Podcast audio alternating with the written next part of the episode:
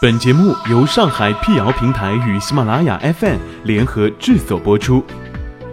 让信息对称传播，让谣言止于透明。欢迎来到谣言侦探社，我是侦探猫皮尔摩斯，当然你也可以叫我皮仔。在今天的辟谣开始之前呢，欢迎关注我们的微信公众号，请搜索“上海网络辟谣”并认准加 V 标志皮仔在等你哦。随着电子产品的普及，很多人长时间盯着电脑、手机屏幕，眼睛常常会出现干涩、胀痛等各种症状。近日，网上流传一篇警惕三五年后眼睛失明会大面积爆发的帖子，指出由于现代人对智能手机、电脑等电子产品过度依赖，屏幕中的高频蓝光将大大增加人们患眼睛疾病的风险。文中还列出蓝光对于视力的种种危害案例，最后甚至得出惊悚的结论：三三五年后眼睛失明会大面积爆发。蓝光的危害有这么可怕吗？生活中应该如何有效的防护蓝光呢？解放日报上官新闻记者对此进行求证：蓝光到底是什么？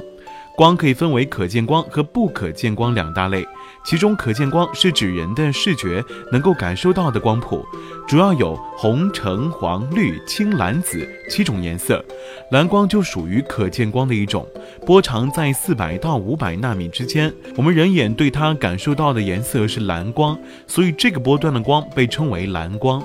因为蓝光的波长相对较短，所以能量比红光和绿光高，能够直接穿透晶体，直达视网膜上。但蓝光并不都是有害的。波长在四百一十五到四百五十五纳米之内的蓝光，在一些动物实验当中被证实能够损伤视网膜，而四百五十五到五百纳米之间的蓝光则是有益的，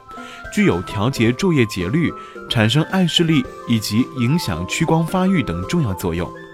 在日常生活当中，各类浴霸、平板显示器、荧光灯、液晶显示屏、手机屏幕、LED 灯等新型人造光源及太阳光发出的可见光当中，都含有蓝光。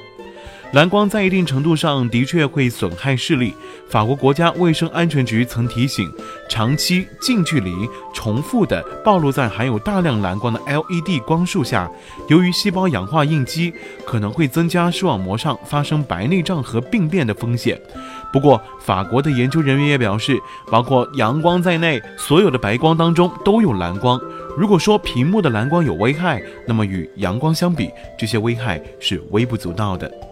北京市眼科研究所副研究员刘宏伟在《蓝光有那么可怕吗》一文当中指出，一般情况之下，我们的机体对光损伤有保护机制，除了角膜晶状体可吸收部分光之外，瞳孔的变化也有保护作用。当大量光线进入到眼内，瞳孔会缩小；当光线较弱的时候，瞳孔会放大。此外，我们的机体还有抗氧化系统，保护我们免受损伤。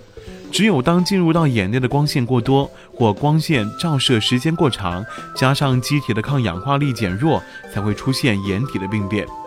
对于传言中提到的蓝光可致黄斑病变，刘宏伟认为，老年黄斑变性的原因复杂，蓝光只是其中的一个因素，因此只防蓝光是不可取的。我们应当知道，不单是蓝光，所有的光都可以对我们的黄斑造成伤害。我们应远离过多的光线，杜绝没有必要的光线。专家还强调，不应过分夸大蓝光的危害性。事实上，只有人眼长时间暴露在高频率、高能量的蓝光当中，才会对视网膜产生损害。而这种蓝光过亮的环境和我们日常生活当中所处的环境还是有区别的，因此不应该把蓝光与视网膜损伤划等号。由于人眼自身对于蓝光有一定的防护能力。大部分蓝光呢会被我们的黄斑色素和晶状体过滤掉，但晶状体过滤功能不太好的人及青春期之前的儿童、做过白内障手术的人以及黄斑色素累积较少的老年人，这类人群对蓝光更需要警惕并加强防护。专家建议，生活当中如果要防护蓝光的危害，一方面要注意生活当中的光源，避免眼睛被过亮光线照射，室内照明不应过亮。外出时应佩戴墨镜或者变色镜，避免光线直射入眼。长期使用电脑的时候，应将屏幕亮度调暗，可隔段时间闭眼休息几分钟。另一方面，在医生的指导之下，佩戴合格的防蓝光眼镜。目前市面上的防蓝光眼镜主要分为两种，一种是在镜片表面镀一层可以反射短波蓝光的膜层，大约可阻断百分之十五至百分之三十五的有害蓝光，镜片无色透明。另一种呢是通过渗透的方法，把色素渗入镜片材料当中，由色素来吸收蓝光。这种镜片的防蓝光效果要优于膜层反射镜片。镜片呢是呈淡黄色的。不过，用在挑选眼镜的时候，应当警惕卖家的过度营销，挑选质量和。今年七月，上海市质监局针对于防蓝光树脂镜片的产品质量安全开展了风险检测。从实体店、生产企业和电商平台中采集的六十批次样品当中，有十一批次不符合参考标准要求，不符合率达百分之十八点三三。上海质监部门就此发出警示：目前市场上的防蓝光眼镜充斥着大量不符合参考标准的产品，还有部分镜片样品包装标识不符合要求。对于眼部功能健康的人群，保护眼睛的关键不在于佩戴防蓝光眼镜。而是要控制自己，尽量避免长时间盯着电子产品看。